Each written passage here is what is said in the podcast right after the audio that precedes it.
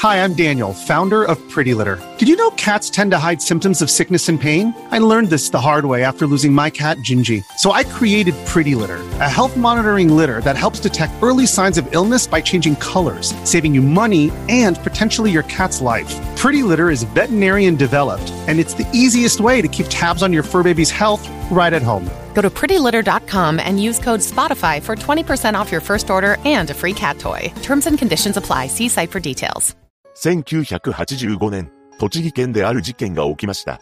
家族みんなで祖父母の家に遊びに来ていたジョジが忽然と姿を消してしまったのです。詳細を見ていきましょう。後に本件で失踪することとなる佐々木直子ちゃんは栃木県真岡市にある団地に住んでいました。彼女の上には二人兄弟がおり、両親と合わせて五人家族だったそうです。また、直子ちゃんは失踪当時3歳で幼稚園に通っていました。そして自分の名前や両親の名前、幼稚園名は言えたそうですが、住所や電話番号までは覚えていなかったと言います。そんな直子ちゃんが忽然と姿を消すことになるのは、1985年10月10日のことでした。この日は家族で栃木県日光市にある祖父母の家に遊びに出向いていたらしく、昼の12時45分頃に到着しています。実は、この年だけで祖父母宅に来るのは4度目だったそうで、ここは山林地帯となっており、民家はまばらで高台にありました。そのため、日頃車や人の往来はほとんどない場所であり、休日になると、キノコ狩りや釣りをする人が訪れる程度だったと言います。そして到着してすぐに、直子ちゃんの姉である小学4年生の長女と、兄である小学2年生の長男が、近くの沢に遊びに出かけました。そこは幅4メートル、深さは40センチほどであり、直子ちゃんも過去に父親や兄と一緒に行ったことがある沢だったそうです。先に沢に遊びに行ったお姉ちゃんやお兄ちゃんの姿を見てか、直子ちゃんも一緒に沢に遊びに行こうとしています。しかし、この時直子ちゃんの父親がケーキを食べてからにしたら、と話しかけたそうです。そのため、直子ちゃんは両親と共に祖父母宅に一旦上がることにしました。ちなみにこの時、祖母は在宅していましたが、祖父はゲートボールの集まりがあったらしく、家にいなかったと言います。そうして祖父母宅でケーキを食べることになった直子ちゃんは、横で祖母と両親が談笑する中、ショートケーキを食べたそうです。そして午後1時頃、直子ちゃんは姉と兄を追って祖父母宅を一人で出てしまったのです。ただ、この時間に関しては午後1時15分頃という報道もあります。また、彼女が祖父母宅を出た際に、母親が次の声を聞いていました。お姉ちゃん、お姉ちゃん。これは、直子ちゃんの声だったそうで、急いで姉と兄の元にかけていったのだと思われます。その後直子ちゃんは祖父母宅から約50メートルほどの場所にある沢の付近まで到着しています。この沢沿いには道路があり、沢に降りる道が急だったため、直子ちゃんは一人だけ沢沿いの道路に残り、下で遊んでいる兄弟たちを見ていたそうです。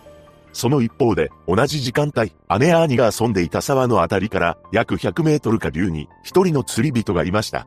その釣り人は沢伝いに移動していたらしく、午後1時半頃に直子ちゃんがいたとされる場所のあたりまで上がってきたそうです。しかし、その時に直子ちゃんの姿は見なかったと言います。また、同じ時間帯にバイクで現場を通りかかった人も彼女の姿を見ていません。その後の午後14時頃、直子ちゃんの姉と兄が沢から上がりますが、近の道路に彼女はいませんでした。そのため、祖父母宅に戻り、妹は来ていない、と話したそうです。この話を聞いた両親らは、怪げに感じて、30分ほど周囲を探して回りました。しかし、直子ちゃんは、どこにもいないのです。付近には、古井戸やため池もなく、両親は午後2時57分に、娘が行方不明になったと日光署に届け出を行いました。3歳のジョージがいなくなったという届け出を受けた警察は、事故あるいは何者かに連れ去られた可能性の両面で捜査を開始しています。日光署員や消防団員、地元住民ら約30人が沢の下流一帯や山林を捜索しました。また、警察犬もすぐに導入されています。しかし、警察犬の動きは現場から10メートル前後で切れてしまったのです。結局この日は午後10時まで捜索を行いましたが、直子ちゃんを見つけることはできません。翌日は雨の中、午前8時から150人体制で捜索を再開しています。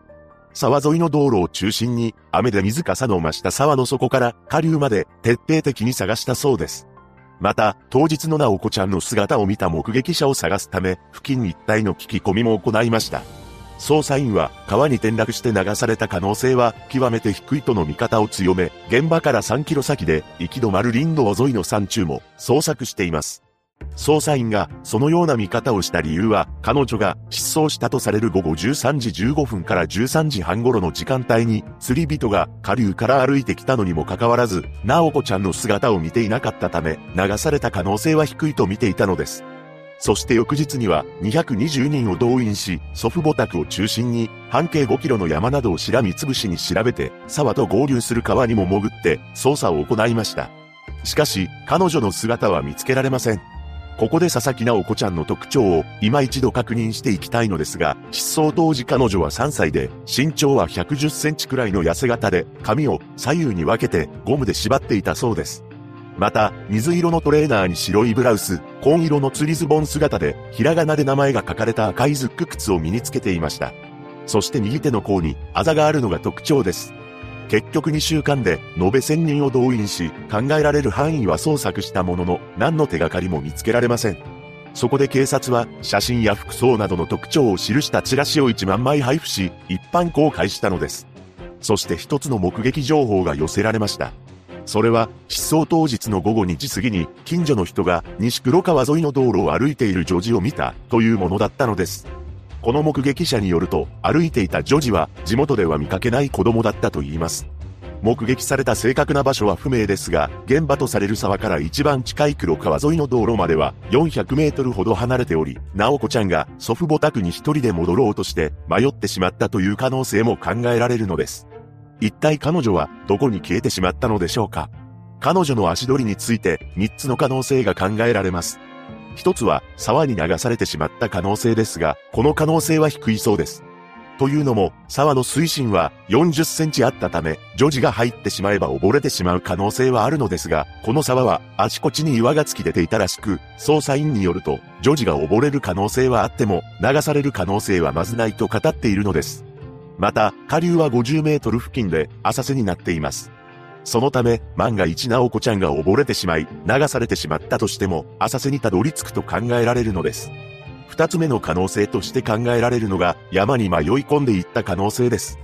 付近の山は切り立ったガレ場などは少なく、幼児でも登れないことはないと、地元自治会が証言しています。また、捜査員によると、もしも直子ちゃんが道に迷ってしまった場合、過去の記憶をたどって山に入る可能性は否定できないそうです。実際、過去に家族でここに遊びに来た時に沢の上流の山林でバーベキューをしたことがあると言います。つまり、彼女が山の中に入ってしまい、そのまま迷子になった場合、みんなで楽しんだバーベキューの風景を思い出しながら山の方へ歩いていった可能性もあります。これが本件の真相ならば、1000人以上で捜索しているものの、大人が考えつかないような場所に迷い込んでいった直子ちゃんを発見できなかったということになるのです。そして3つ目の可能性は、何者かに連れ去られてしまったという可能性です。この可能性について警察は、わざわざこのような場所を選ぶところではない、という見解を示す一方で、偶然通りかかった人物が連れ去った可能性も否定できないと言います。ただ、このような人通りの少ない場所だからこそ、計画的に子供を連れ去るタイミングを伺っていた人物が、周囲を徘徊していたとも考えられるのです。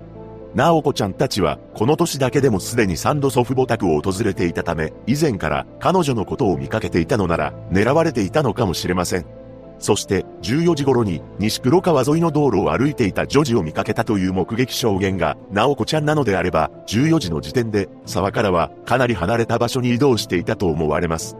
車で連れ去ることを考えていた犯人にとっては、道路沿いを歩いていれば、一瞬で彼女のことを連れて行くこともできてしまうかもしれません。しかし、失踪当日すぐに警察犬を導入していますが、現場から10メートルほどで途切れてしまっています。当日、栃木県の天気は曇りのち晴れであり、直子ちゃんの匂いが途切れてしまっていることが不可解なのです。ただ、彼女の行方がわからなくなってから家族が付近を探し回っているため、それが原因で警察犬は直子ちゃんだけの足取りを追えなくなったのかもしれません。3歳のジョージが忽然と姿を消した本事件。現在、佐々木直子さんは40歳になっており、右手の甲にあざがあるのが特徴です。一日も早くご家族と再会できることを祈るばかりです。